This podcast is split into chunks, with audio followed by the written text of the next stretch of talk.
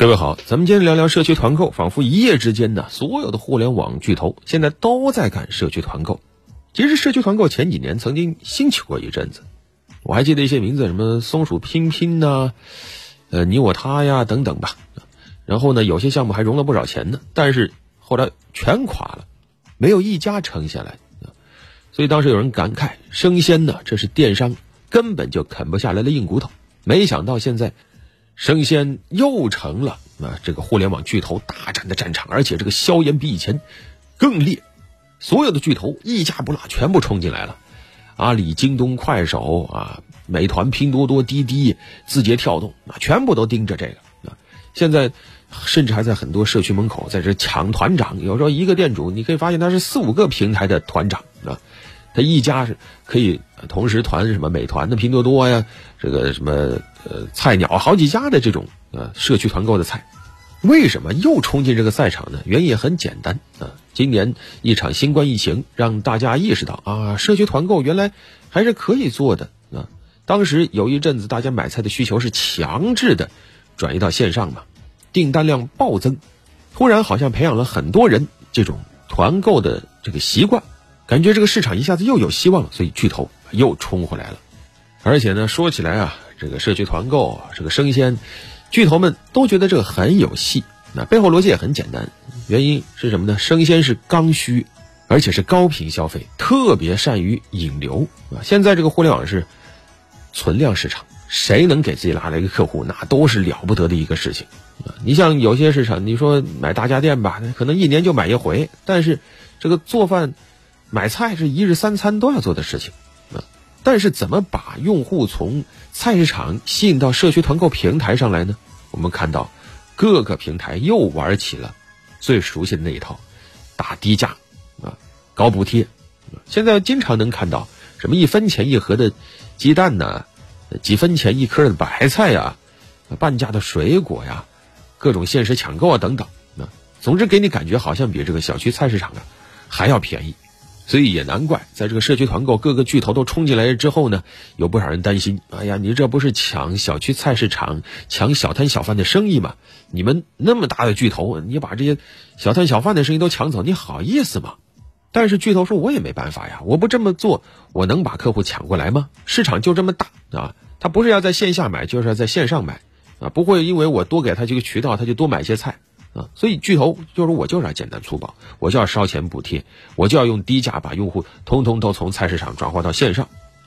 那么紧接着问题就来了，那你这个模式能持续吗？难道做社区团购就天然的它就应该便宜一些吗？如果没了补贴，这个生意能否持续呢？我觉得可能是够呛的，因为生鲜农产品市场，你别看总是买个几毛钱的菜、几块钱的菜，好像是个小生意，但其实整个市场非常大。我国农产品市场有个数字，整个规模是三万多亿，其中涉及到生鲜的，就按对半分吧，一年也有一两万亿，一两万亿的市场，那是你们这些互联网巨头动不动高喊百亿补贴就抢得下来的吗？一百亿能撬动一万亿，我觉得根本不可能。不过话说回来了，这个市场需不需要有搅局者？当然需要，但是不是需要这种形式？目前。生鲜市场、农产品市场最大的困难是在于价格倒挂。什么叫价格倒挂？就说两头啊都吃亏。农民卖菜其实没挣多少钱，农民辛苦一年啊靠地真挣不了多少钱。而对于市民来说呢，买的菜又比从这个地里出来的贵太多了。等于说，种菜的不挣钱，买菜的没省钱。那问题出在哪儿？中间商、批发商太多，而且中间物流损耗太大，导致。生产者、消费者都不划算，那么要解决这个问题，实际上不是说光靠你烧钱、光靠抢市场就能解决的。它需要的什么呢？需要的是真正的创新，而不是像你这样啊，净讲故事啊，净靠抢人头。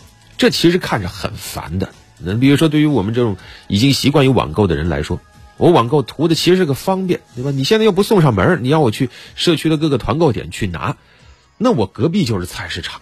我去，我还能眼见为实呢，当场就拿到呢，我就图你那么一点补贴嘛。啊，是的，给我补贴一点，我很高兴。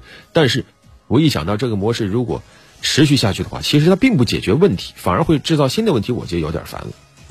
我不希望看到又是一场互联网大厂带来的一场虚火。如果真有烧钱的功夫，你不如把这个钱烧到你的创新上，烧到技术创新上、模式创新上，能够让所有的环节都受力。那我觉得你是做贡献了。否则，你想的还是我怎么烧出一个垄断来？那其实你是在伤害更多的人，只造福少部分人。说实话，那些呃菜市场的小贩挣的都是辛苦钱的，有时候凌晨披星戴月的啊，顶风冒雨的就要去批发市场这个批菜，天寒地冻他也不能不去。用完了摆上早市，然后在摊位一看看一天，其实真的很辛苦。这个模式我觉得有太多可以帮助他们的地方了。你比如说现代的互联网技术、现代的物流技术，完全可以帮助他们。其实真正需要这个头一天下单、第二天拿菜的，不是我们普通的消费者，而真正需要的是这些菜市场的这些小老板们，让他们能够做到：哎，我晚上订好菜，第二天早上通过货运打包送到他的摊位上。他不用起早贪黑了，效率也高很多。此外，还有更多的可以在物流领域啊等等一些创新的点。互联网的魅力是在于减少中间环节，而不是说把自己变成一个全国最大的啊，有一天能够垄断的这种中间商，然后坐在那儿挣平台的钱。别一竞争就想着烧钱，这一烧钱，充其量只会把一些本来就挺不容易的菜贩子给逼走。这种竞争没出息。好了，本期就聊这么多。